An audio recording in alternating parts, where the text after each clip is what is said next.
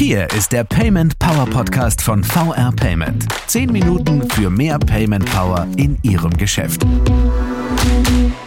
Hallo zusammen und herzlich willkommen zum Payment Power Podcast, dem letzten des Jahres. Ich bin Willi Connell und glücklicherweise auch heute nicht alleine. Bei mir ist Markus Emmert, Vorstand des Bundesverbands E-Mobilität. Erstmal schön, dass Sie da sind, Herr Emmert.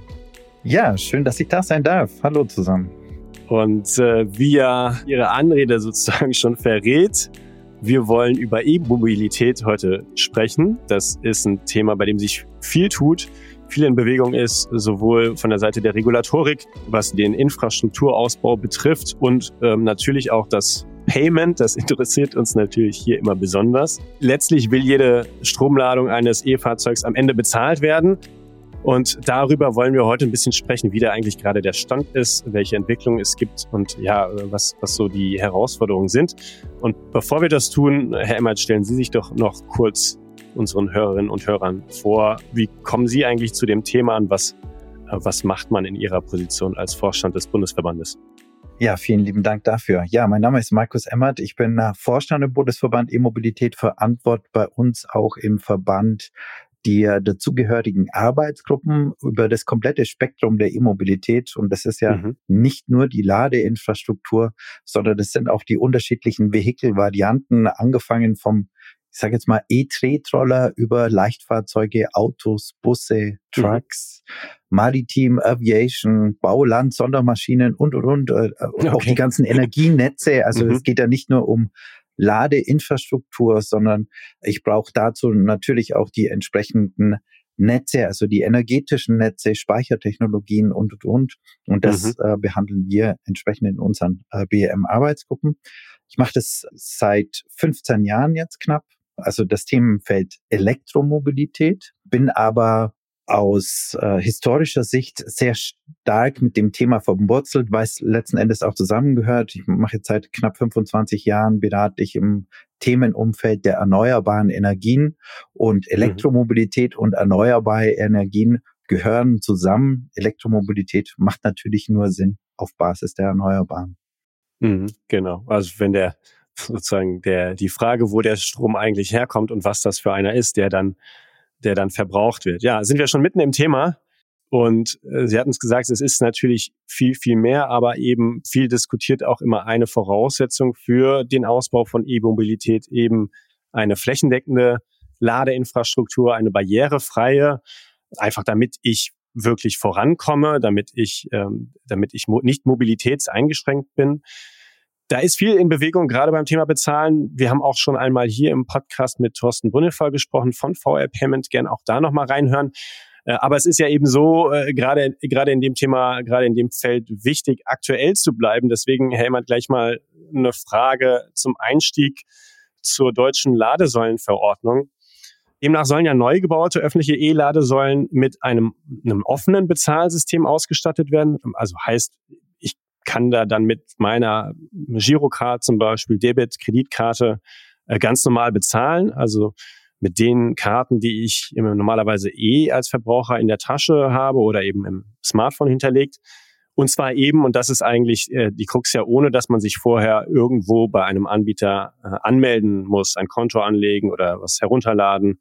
Und nun ist es aber so, dass diese Fristen zur Umsetzung, zur Implementierung eines einheitlichen Bezahlsystems immer wieder ähm, verschoben, diskutiert werden. Was ist da los? Holen Sie uns doch vielleicht mal rein. Woran liegt das? Was passiert da gerade? Ja, das ist ein bisschen schwieriger, weil die, also speziell die Ladeinfrastruktur hat eine andere Historie. Ne? Wenn man, ich sage jetzt mal, wenn man damals den Konsumenten gefragt hätte, also damals, wo Ladeinfrastruktur dann anfänglich geschaffen wurde, hätte jeder eigentlich gesagt, na ja, so wie ich überall anders eben auch bezahlen kann, mhm. äh, ob das jetzt im Einzelhandel ist oder sonst irgendwas. Ladeinfrastruktur ist an der Stelle ein bisschen anders aufgebaut worden und strukturiert worden, was historisch bedingt überwiegend eigentlich auch mit den Energieversorgern und Stadtwerken zu tun hatte, weil die anfänglich die ersten waren, die öffentliche Ladeinfrastruktur mhm. aufgebaut haben. Und damit ist es dann schon dezentral sozusagen in, in spezifischen Systemen aufgebaut. Genau so. Und das eben nicht mhm. nur bei uns äh, in Deutschland, sondern europaweit hat das ungefähr die ähnliche Züge, sagen wir es mal so, zumindest angenommen. Und jetzt stehen wir natürlich vor, vor ganz anderen Herausforderungen. Wir gehen, reden nicht mehr von den Early Adapters, von den paar kleinen wenigen Elektroautos, die es damals gab. Damals, da rede ich vor 10, 12, 13 Jahren, sondern äh, Elektromobilität wird die Mobilitätsform schlechthin sein. Und äh, deswegen müssen wir Zugänge eben auch für alle dann letzten Endes auch ermöglichen. Mhm. Sie haben es äh, angesprochen, sich vorzeitig registrieren, sich noch um irgendwelche Ladekarten kümmern und, und, und. Das funktioniert so nicht und so läuft letzten Endes auch nicht Payment. Und da muss man auch immer gucken, wo bewege ich mich denn im wahrsten Sinne des Wortes? Und ich bin ja nicht nur in meinem regionalen Umfeld, sondern ich bin deutschlandweit oder eben über die Grenzen hinaus eben auch mobil unterwegs. Dafür gibt es ja die Individualmobilität und auch da brauche ich dann entsprechend zuverlässige Systeme. Und ja, und deswegen es macht da natürlich die, ähm, die klassische Payment-Logik, wie wir sie kennen, absolut Sinn. Wenngleich, mhm. und Sie haben es ja auch äh, angeteasert, Ladesäulenverordnung, die beschreibt eben an der Stelle nur die Mindestanforderung. Das heißt, mindestens mit Credit, Debit Card, Girocard, NFC Payment und dergleichen muss ich bezahlen können. Mhm. Alles weitere ist nicht zwingend ausgeschlossen. Das heißt, ich kann nach wie vor, wenn ich eine Ladekarte habe, eine, mit attraktiven Konditionen und dergleichen, kann ich die trotzdem weiterhin nutzen. Aber okay. somit äh, öffne ich praktisch allen, die eben keine Ladekarten haben, die sich nicht registrieren wollen und dergleichen, trotzdem den Zugang und die Möglichkeit, eben an der öffentlichen Ladeinfrastruktur zu laden. Und gibt es dafür jetzt einen Termin, zu dem das umgesetzt sein soll? Naja, also es gab schon mal einen Termin, nämlich diesen Jahres, zum 1.7. diesen Jahres. Der ist dann ähm, aufgrund harter Diskussionen nochmal um ein Jahr verlängert worden, zum 1.7.2024. Mhm. Wobei auch hier muss man sagen, das gilt für Ladepunkte, die ab diesem Zeitpunkt neu in Betrieb genommen werden. Mhm. Also nicht für die alten Ladepunkte. Wir haben jetzt knapp 90.000 öffentliche Ladepunkte. Die sind davon eben noch nicht betroffen, zumindest okay. was die Ladesäulenverordnung anbelangt. Mhm. Würde ich gerne gleich nochmal drauf zurückkommen. Vielleicht nochmal eine andere Richtlinie jetzt auf europäischer Art hier eingeflossen. Ähm, da gibt's ja auch was, die dieses Jahr, meine ich, erlassen wurde. Was besagt diese europäische Richtlinie. Was verändert sich damit? Und vielleicht auch, wie steht die im Zusammenhang eigentlich mit der deutschen Ladesäulenverordnung? Also zunächst mal haben wir nationale Aufgaben und dann auf der anderen Seite äh, stehen die nationalen Aufgaben natürlich auch im Konsens zu europäischen Aufgaben und zu europäischen Lösungen. Und deswegen hat hier äh, oder ist ein neues Reglement eben in Kraft getreten, die sogenannte A4. A4 steht für Alternative Fuel Infrastructure Regulation, mhm. die eben klärt, wie Ladeinfrastruktur, also unter anderem Ladeinfrastruktur, dort wird auch äh, Thema Wasserstoff und dergleichen behandelt, ne? Mhm. aber wie Ladeinfrastruktur flächendeckend in Europa auszusehen hat. Und das ist genau das, was ich vorhin meinte. Ladeinfrastruktur hört eben nicht an der nationalen Grenze auf, sondern es geht über komplett Europa und das regelt die A4. Und die ist dieses Jahr beschlossen worden und tritt zum April nächsten Jahres, also konkret zum 13. April nächsten Jahres in Kraft. Mhm. Das heißt, das ist dann die Mindestanforderung aller Nationen, die dann entsprechend mit öffentlicher Ladeinfrastruktur umzugehen haben. Okay. Und jetzt ähm, komme ich wie angekündigt zurück. Sie haben gerade gesagt, die deutsche Ladesäulenverordnung und sozusagen die Offenheit auch des Bezahlsystems, das bezieht sich zunächst mal auf Ladesäulen, die neu gebaut werden. Und dann ist ja eben die anschließende Frage, was ist denn mit denjenigen, die schon da sind?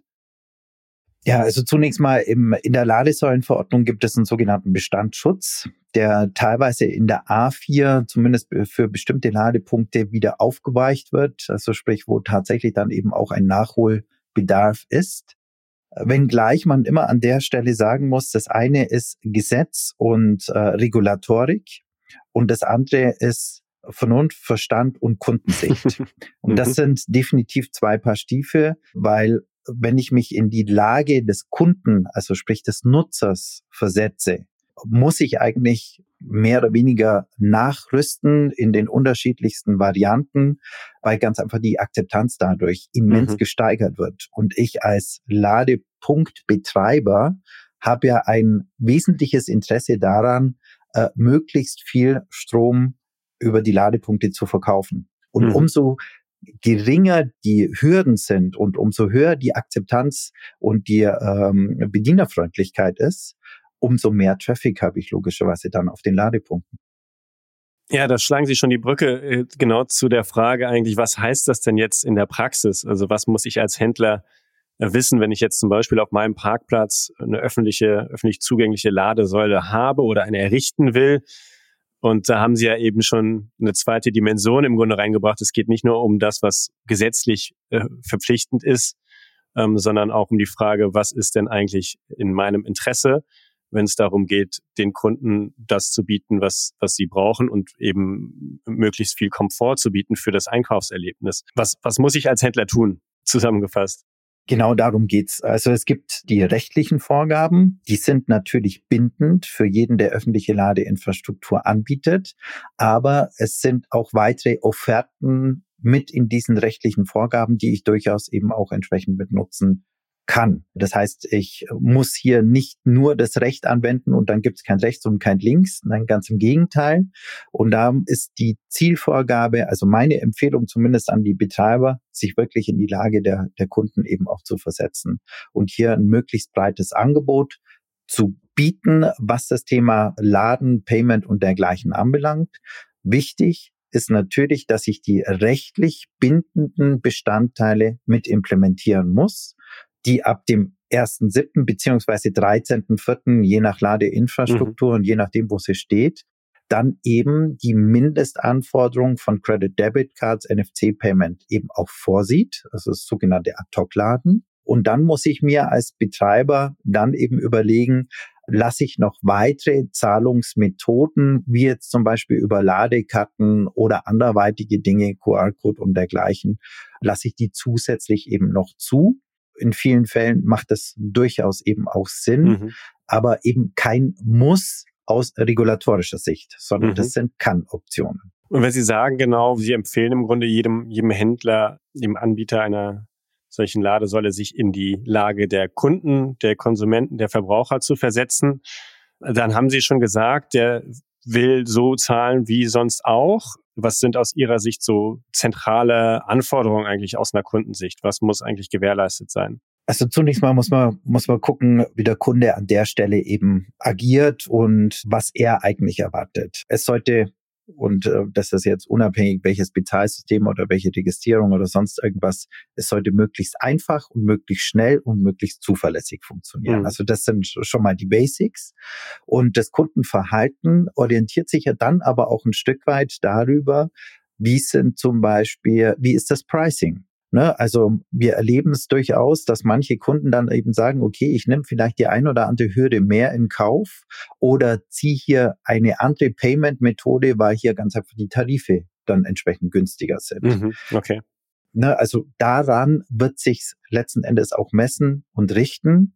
Und wenn gerade jetzt das Ad-Hoc-Payment mit Credit Debit Card einfach ist, was sehr ist, weil wir kennen es ja überall, wir bezahlen ja überall genau mit dieser Logik, ob das jetzt, ich sag mal, über die Smartwatch dann ist oder über das Handy oder wirklich mit der, mit der NFC-Karte oder dergleichen, funktioniert ja bezahlen ganz gut. Und wenn dann die Preise noch attraktiv sind, vielleicht sogar noch attraktiver wie andere Varianten, dann ist das ein sogenannter No-Brainer.